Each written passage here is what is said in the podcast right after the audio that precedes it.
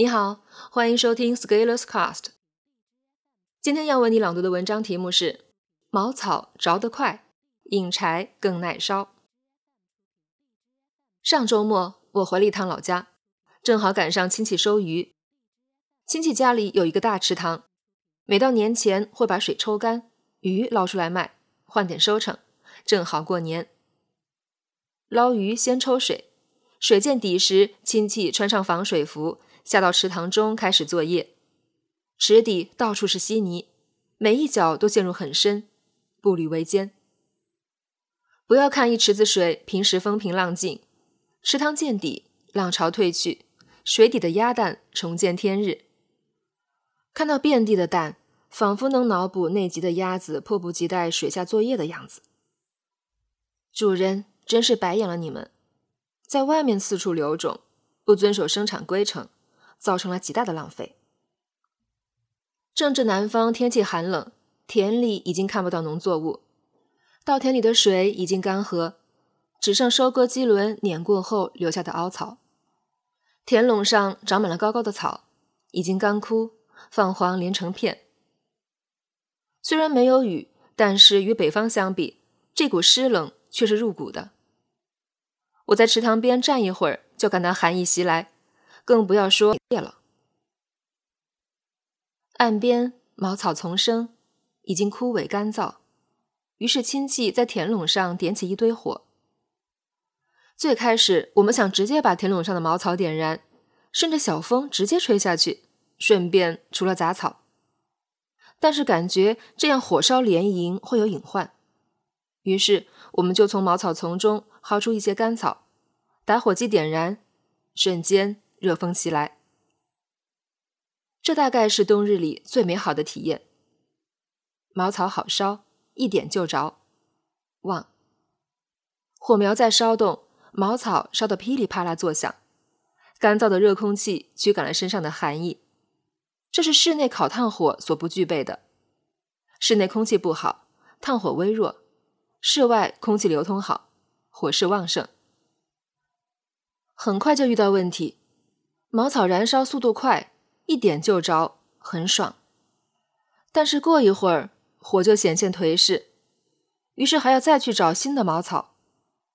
为了不让火熄灭，就要不停地割新茅草，把新的茅草加入火堆，火烧得更旺，茅草反而消耗得更快。这就无法安静的取暖了，需要不停地获得新的茅草。过一会儿，我们说干脆去搞几根硬柴来烧吧，这样更长久一些。正好池塘边有一棵枯树，树龄不大，正好带了镰刀，于是砍下了一些枝丫，趁着茅草烧得正旺的时候扔进了火堆。柴在刚刚扔进去的时候还冒着一丝青烟，这是没有完全干燥的水汽在做最后的挣扎。但是不一会儿，柴渐渐的点着了。火苗不算旺，但也是在慢慢烧着。把几支柴架在一起，相互支撑，下面再加上一些茅草辅料。这样一来，有了几个核心的硬柴做支撑，茅草的消耗速度比之前慢了，燃烧就比之前相对稳定很多。虽然没有先前火焰大起大落的跌宕，但是热量稳稳的输出，至少省了很多割草的功夫。那天下午有些微风，我站在上风向，离火焰近一些，去感受燃烧释放的热量，在适当的时刻添加一些柴火。看亲戚在池塘里忙前忙后，不时来取暖一下，并预估今天池塘的鱼的产量。忙碌了一年，最后收割的时候到了。亲戚没有让我做什么事情，那天下午我其实是在袖手旁观。但这是我最近很放松的几个小时。在城市里生活，久之便失去在自然间的直接接触。但是不管你在写字楼的灯光下做什么，千里之外的这方土地上，总是有人在劳作，有物在生长，有生命在跳动。春夏秋冬，一轮又一轮，仿佛时间已经停止下来，凝结的全部是记忆。且看那火焰，就像我们的进步事业一番，茅草可以给我们引火，一点就着，释放我们内心的野性。但是茅草本身不经烧，无法持久，很快就需要觅得新的茅草。把基业建立在茅草上，虽然可逞一时之愉悦，但是非长久之计策。如果我们的目的是生火取暖，那茅草就只是一个燃烧的引子。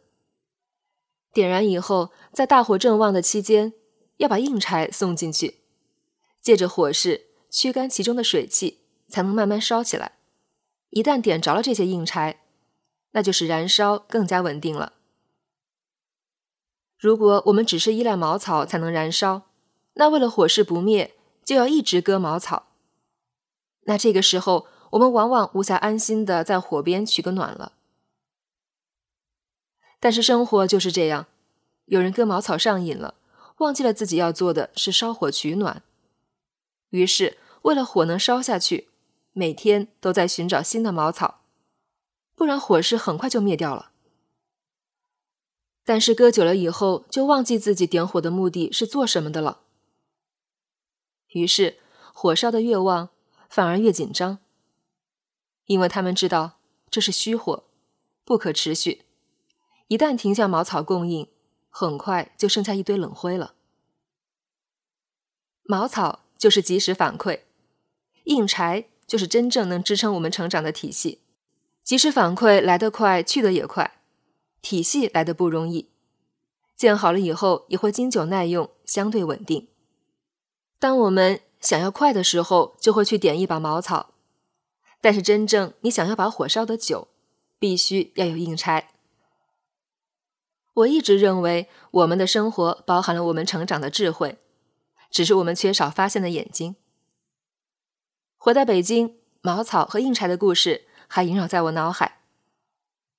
如果地里先埋几个红薯，那该有多好！本文发表于二零一八年二月九日，公众号持续力。